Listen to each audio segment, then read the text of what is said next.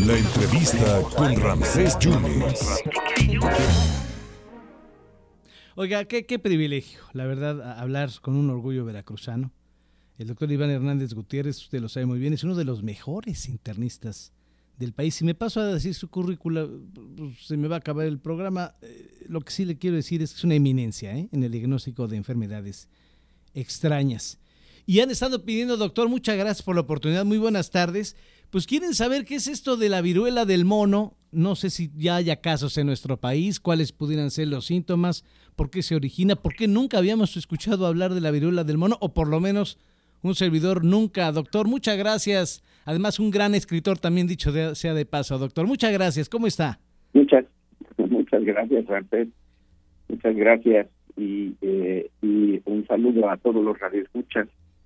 Ah, eh, bueno, que esta, este padecimiento, bueno, no habíamos escuchado, escuchado de la eh, de la viruela del mono porque eh, no ha tenido mucho impacto. Sin, sin embargo, el primer caso de viruela del mono se descubrió por ahí de 1958, Ah, precisamente en unos eh, chimpancés que estaban en cautiverio Sí. y se presentó un brote y por eso se le llama la viruela del mono, porque asemeja mucho. De hecho, es un virus que pertenece a la misma familia de la viruela humana.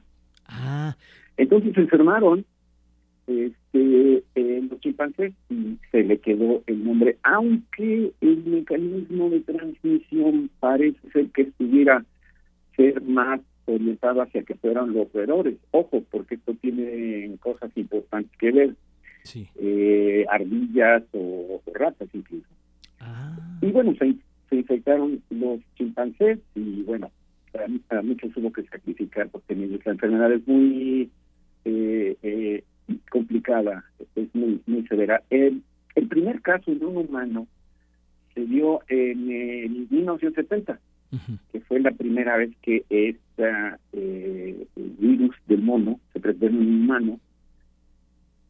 Y todo esto prácticamente restringido a la zona central y oeste de África, Congo, Nigeria, de los países que más eh, eh, viruela del mono tienen todos los años.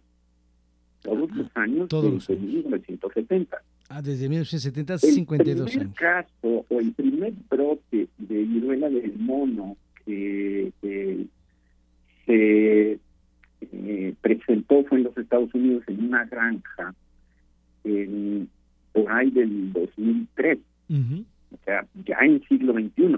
Ya. Es, fue la primera vez que esta infección salió del continente africano y se presentó a través de unos eh, roedores, unas ardillas que se llevaron a una granja en los Estados Unidos. Las ardillas contagiaron a los perros y los perros contagiaron a los humanos. Hubo poco menos de 40 casos. Afortunadamente todos salieron bien, ninguno con problemas. De año en fuera ha sido extraordinariamente raro que el virus haya salido del continente africano. Eh, eh, salvo por el antecedente de estar en situaciones de riesgo en África y después viajar, es como que llegaba a presentar algún otro caso muy aislado desde entonces. Eh, doctor, Esto es lo que llama la atención ahora. exactamente. De repente, y principalmente en Europa, y en América ya lo tenemos en Estados Unidos y Canadá, pero en Europa, principalmente España, Inglaterra, Portugal, los tres países que tienen más números de casos, empezaron a tener eh, el- el- la, la viruela, y viruela del mono, ya identificada genéticamente, ya está su genoma corrido. Afortunadamente, de acuerdo al genoma, es una de las variantes o la variante menos peligrosa de, de este virus, que es eh, muy similar a la, a, a la viruela humana culturalmente. Sí. Y muchos de los pacientes que están padeciéndolo ahora en Europa. En, en el cual pues el número de casos está creciendo, creciendo, creciendo. Hasta ayer pues, andaba por ahí de los 400 casos a Ay. nivel mundial. Ah, caray. Y eh, aquí muchos, la gran mayoría de los pacientes no tenían o no tienen el antecedente de estar en contacto con, eh, eh, con, ninguna gente de África y en aquellos que sí tenían un contacto con eh, algún familiar o, o, algún pariente que estuviera en las zonas de África donde esta enfermedad es endémica, ninguno de ellos tenía síntomas. Entonces, eh, ha aparecido ahí eh, esta infección y todavía no se logra descubrir cuál fue la vía. Se sospecha que los roedores pudieran haber tenido que ver. Claro. Pero este tipo de, infección, este virus, eh, bueno, la viruela se declaró erradicada de la, del mundo en, 1980 y desde entonces eh, pues se dejó de vacunar, porque gracias a la vacunación se erradicó la enfermedad. Se erradicó. ¿Y, es eh, mortal, doctor? ¿Es mortal esta viruela? Puede llegar a ser mortal, aunque esta variante no es de las variantes más peligrosas. Ah, Hasta ahorita no ha habido ninguna defunción. Ya. Solo se sabe de un niño en Estados Unidos que está en terapia intensiva, pero pero no no es eh, no es la variante más peligrosa. No hay defunciones hasta este momento. ¿Qué hay que hacer, doctor? ¿Cómo prevenir esto, doctor? Bueno, es que eh, la, la enfermedad, bueno, si, recordamos cómo era la viruela eh, esta es una enfermedad de las más transmisibles por vía aérea. O sea, esta enfermedad se respira.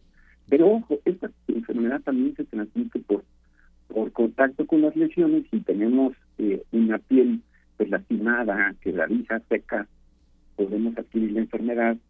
Eh, esta es, es una enfermedad en la que primero aparecen síntomas generales, ¿no? Malestar general, debilidad, fiebre, dolor de garganta. Como a los tres días empiezan a aparecer unos de una erupción en la piel, principalmente en la cara, las manos, después se va todo el cuerpo.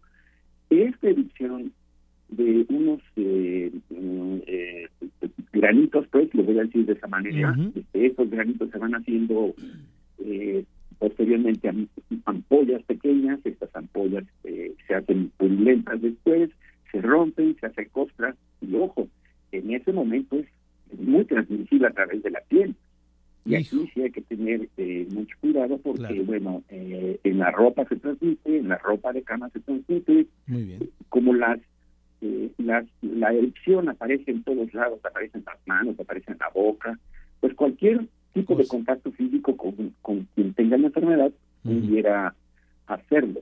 Ahora, lo que se ha visto en Europa y que es lo que están estudiando, pero lo están tratando con mucho cuidado por lo que implica, es que parece ser que los casos en Europa, en su gran mayoría, sobre todo en España, que es donde le han dado mucho seguimiento a esto, se han dado vía eh, el contacto de fluidos a través de relaciones sexuales. Ay, caray. Bueno. Casi todo ese nombre. Apenas ayer eh, se presentó el primer caso de mujer, pero eh, relacionada a un caso previo de un marón. Perfecto. Esto es en España. Muy bien. Oiga, y ahí la el contacto a través de los fluidos corporales, por ejemplo, la saliva, eh, entre ellos, eh, y, a través de las relaciones sexuales puede ser una vía de contagio y eso está por, por eh, pues ya llegarse a, algunas conclusiones que, permitan evitar la transmisión.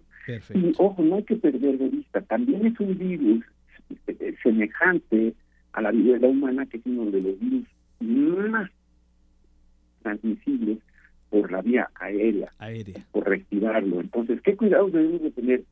Primero, tener muy buena higiene, que ahorita que venimos todavía con la inercia del coronavirus, coronavirus eh, lavarse mucho las manos, lavarse mucho las manos, eh, y eh, pues en los casos en que pudiera haber sospecha,